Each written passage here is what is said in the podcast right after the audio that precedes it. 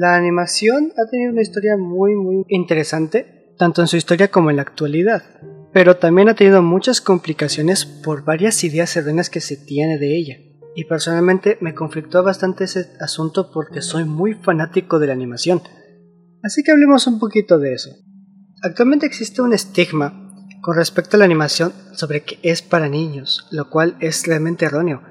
Podemos ver las producciones antiguas como por ejemplo Bimbo el perro. En un episodio, una secta lo secuestra para forzarlo a unirse y lo torturaban para que al final decidiera hacerlo. O también podemos ver que algunas producciones infantiles tienen algunas cosas que podrían considerarse no aptas para todo público. ¡Enfermera! ¡Enfermera! Sí, doctor Rascahuele. ¡Saque a estos niños de aquí! Hola, enfermera. Y podrían decirme, eso ya se ha visto, existe también en otras producciones, los toques chistes que no se entiende por ser doble sentido. Pero aquí la cosa, esto a pesar de que sean muy similares, igual se considera la producción animada como infantil en general, cuando realmente no es la norma. La misma Academia de los Oscars ha declarado que realmente la forma en la que eligen la mejor película animada es porque a sus niños les gustó y se acabó. No porque sean buena escritura, no porque sea algo que haya revolucionado la industria cosas por el estilo. Realmente es porque a los niños les gustó y listo. Tienen esa idea de que las películas animadas son infantiles y que no hay otra forma de ver las cosas. Y luego Disney, que prácticamente podría considerarse que es el causante de esta idea, porque fue el estudio que proliferó durante la época de los 60, la época de los baby boomers, que son quienes mayormente tienen esta idea de que la animación es infantil, porque si volteas a ver esa época, todas sus producciones eran infantiles. No había ni una sola para jóvenes o adultos. Y cuando había alguno que llegaba a parecer un poquito más serio, un poquito más polémico, por así decirlo, fracasaba muchísimo porque a la gente realmente no le interesaba la película. Algo también muy importante a considerar es el hecho de que por estas ideas de que la animación es para niños, se limitan mucho las ideas creativas de las producciones. Por ejemplo, Invasor Sim fue cancelado por diferencias creativas entre el creador y los directivos de Nickelodeon. Cada capítulo era más tétrico que el anterior y eso era parte de su encanto. Otro ejemplo podría ser Coraje el perro cobarde, que actualmente sería prácticamente imposible que exista. Hay tantos temas y tantas cosas que hacía que realmente no permitirían actualmente que se haga.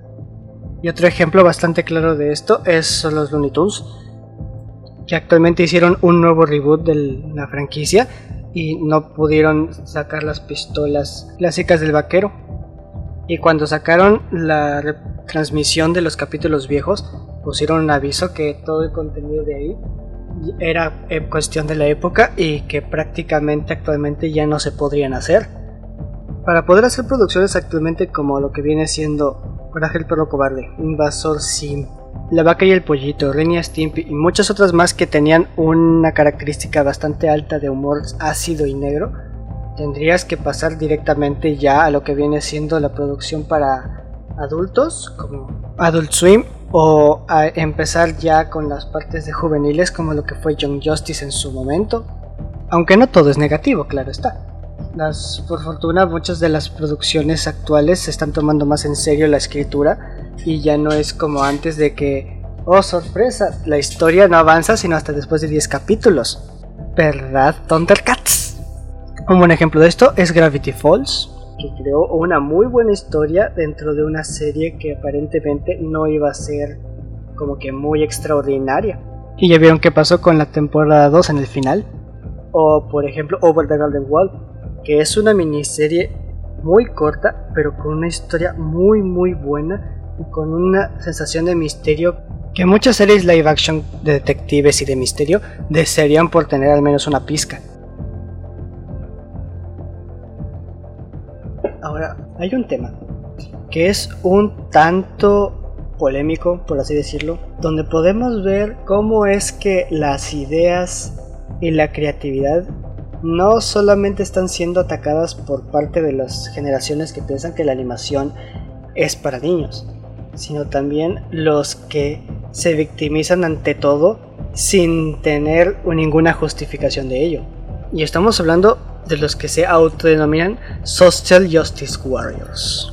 Este grupo es un movimiento social, muy entre comillas, movimiento social, que trata de mantener muy políticamente correcto las producciones, no solamente en la animación, sino también en videojuegos, películas, cómics incluso. Y esta gentuza se ponen a criticar, a acusar, a tratar de censurar a creadores de contenido en las redes sociales. Por ejemplo, está muy sonado ahorita esta JK Rowling, que por unas ideas que tenía sobre un tema, que no voy a mencionar, ya la gente la quiere censurar, la quiere denigrar y hasta le han mandado mensajes de odio y amenazas de muerte. Esta gente no saben cómo odio que se metan en las ideas creativas de las personas.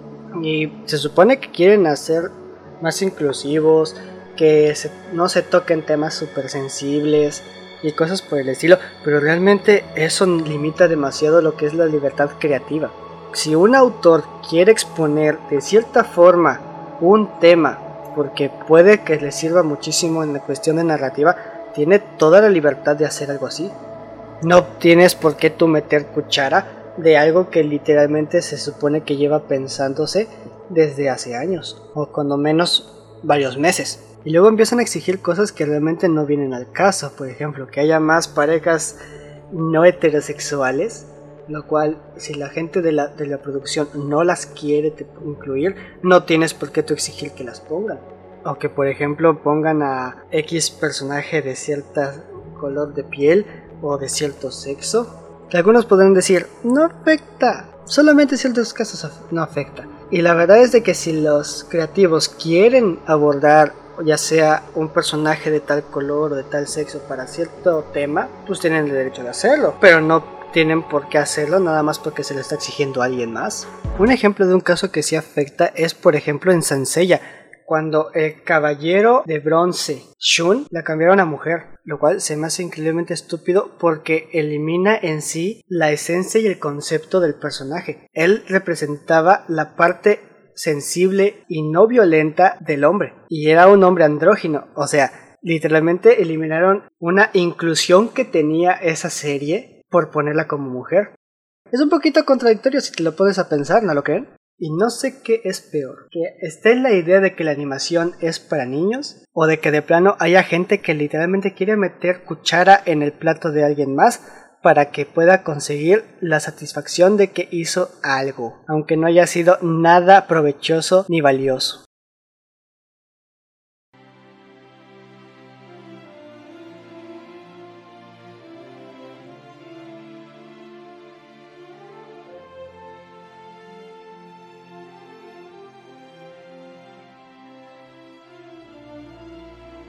Y ahora que tocamos el tema del anime, algo interesante que ver es la diferencia entre las producciones animadas de Occidente con Oriente. El anime está hecho básicamente para gente de adolescentes mayores de 14 años. Y los géneros del anime se puede notar perfectamente eso. Solamente hay un género que es exclusivamente para niños. Básicamente la animación para ellos no es para algo infantil. Y de hecho muchas de sus producciones son mucho mejores que varias cosas de cada occidente. También algo importante destacar es el hecho de que muchas ideas que tienen los japoneses no son muy limitadas. Tienen muchas libertades a la hora de crear algunas series, salvo algunas excepciones, tienen la libertad de manejar cuantos temas quieran de la forma que ellos quieran. Por ejemplo, pueden ver Shumatsu no Valkyria en el manga que muy probablemente va a tener su adaptación a anime, donde prácticamente manejaron que todos los dioses quieren matar a todos y básicamente el ser humano tiene que ganar en un torneo contra ellos. Es una idea bastante interesante y que difícilmente podríamos ver acá en Occidente.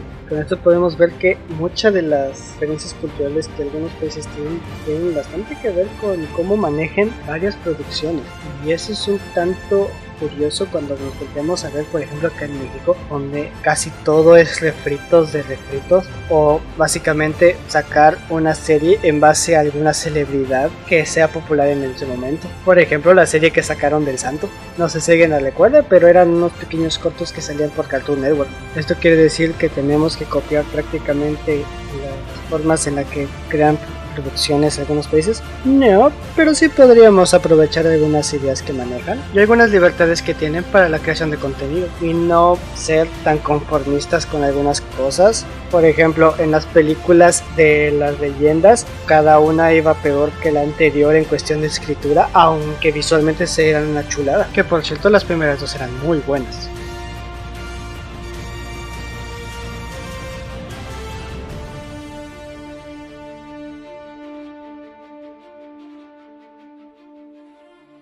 Y ya tocando el tema de la animación mexicana, podemos ver que tenemos muchas complicaciones con la animación en México.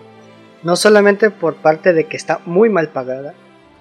Realmente es difícil hacer una producción animada aquí en México, fuera de los comerciales que muchos son muy chafas.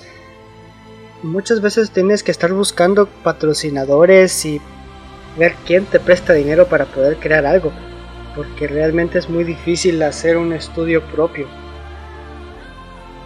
Y aquí entra también otro estigma local, en este caso, que tenemos sobre las producciones mexicanas y es que son muy malas. Que son chafas, películas románticas o que de plano solo es el mismo actor pero con distinto papel. Y eso prácticamente lo lleva arrastrando también las películas animadas. Anime Studios es un estudio que literalmente no tiene nada de competencia Podríamos decir de forma burlona que es prácticamente un monopolio en lo que viene siendo el cine mexicano. Porque realmente otros estudios que han intentado arrancar en lo que viene haciendo la animación mexicana no son muy notados. Ana y Bruno no tuvo mucho apoyo en el cine cuando salió. De hecho, yo tuve que verla personalmente en internet porque no alcancé a verla en el cine.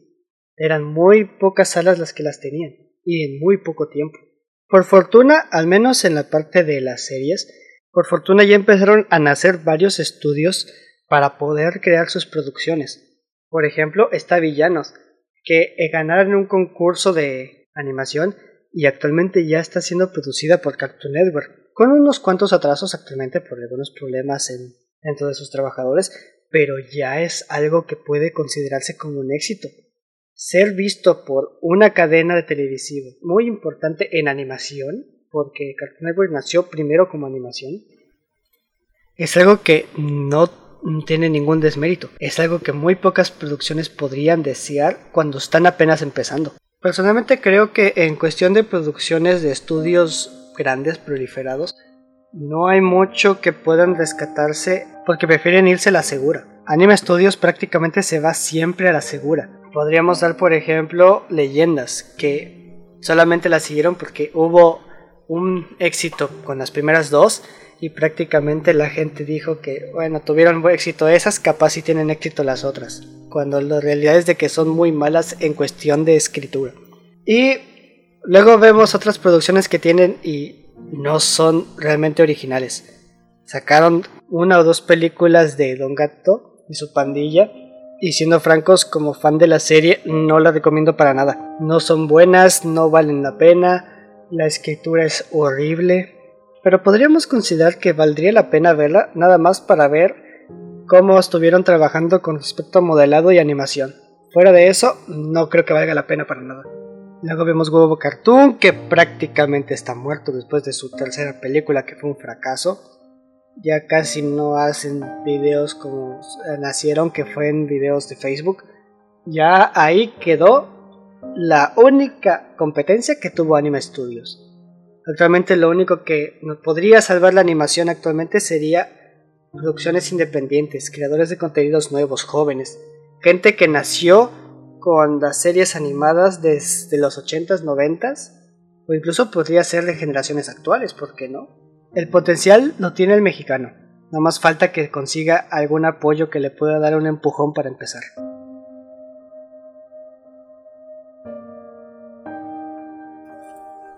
Con esto digo que tienen que preparar las producciones animadas para niños o algunas cosas que se tengan que permitir nada más porque sí, no. Las animaciones para niños han mejorado muchísimo en calidad de escritura, en cuestión de narrativa, en cuestión de producción misma, de los dibujos, las animaciones, los renderizados en cuestión de 3D. Funcionan bastante bien. La cosa es de que no podemos permitirnos que se tenga esa estigma, esa idea errónea de que las animaciones tienen que ser únicamente para niños.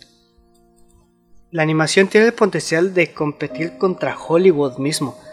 Tienen ideas muy buenas. Ya se ha visto como ejemplo en Cómo entrenar a tu dragón. Esa saga de películas hicieron que la gente amara todavía más a la animación.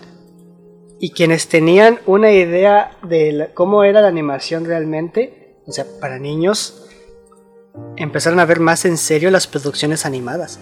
Ya la exigencia de calidad fue muy grande. Incluso creo que hasta esa misma saga tuvo problemas para mantener esa calidad que tuvo. El potencial ahí está. No más falta que se pueda apoyar, que se pueda dar a conocer, porque eso también es muy importante. Y el hecho de que necesitamos ya educar, al menos a las nuevas generaciones, de que las series animadas, las producciones animadas en general, no son únicamente para un pequeño nicho de niños infantiles, cuando podemos ver las producciones de Adult Swim, fueron una calidad increíblemente grande. Tuve la fortuna de ver cuando se estrenó Samurai Jack temporada 5 y el hecho de que pudieran sacar una calidad tan alta de una serie que empezó primero para niños es algo que se reconoce bastante. Y es, ahí se ve que en sí lo que diferencia una producción actualmente de niños adultos realmente es cómo manejes los temas y cómo escribas la historia. Porque en sí la calidad porque en sí la calidad que tienen actualmente son muy altas las producciones infantiles. Ya actualmente esperan muchísimo el próximo Gravity Falls o Over the Garden Wall. Y hay muchas producciones bastante interesantes, pero no solamente para niños, niños de 5 a 12 años, sino ya gente que está entrando en la adolescencia que pueden este, apreciar bien algunas producciones animadas. Por ejemplo, Daria. Esa es muy buena para poder tener una idea más crítica de lo que es varias ideas de la sociedad o estigmas sociales que actualmente se, todavía se conservan.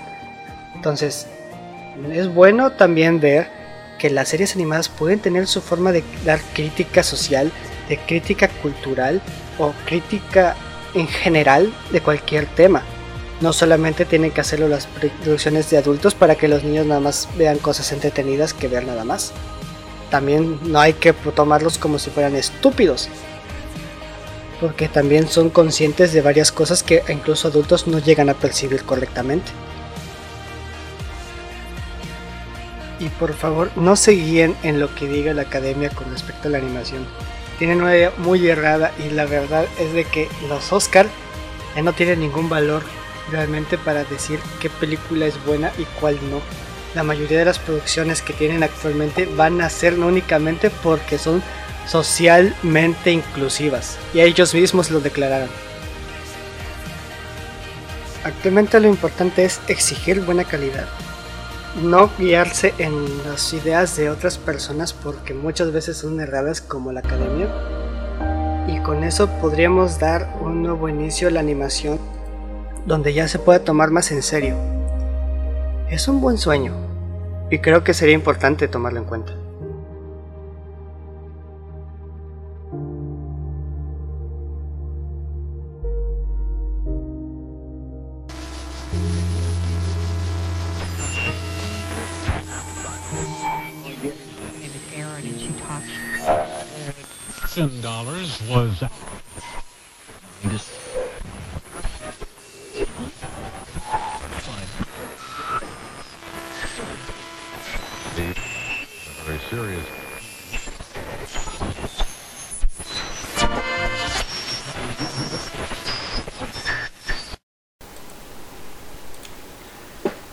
¿Cuánto tiempo llevo acá encerrado?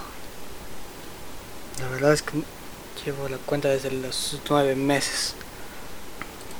Al menos tengo esta cosa para poder grabar. Ay, bastante difícil de arreglar esta cosa. Es un reproductor bastante viejo, pero ah, funciona para lo menos. Si alguno de mis hermanos logra encontrar esto, al menos espero que sepan que los recuerdo todavía. Espero todo esté bien por allá. Y más vale que no hayan cagado todo porque si no tendré que golpearlos. Si alguien encuentra esto en algún lado, espero puedan disfrutar un poquito de whisky. Alivia las penas de vez en cuando. Bueno, guardaré un poquito de batería de esta cosa.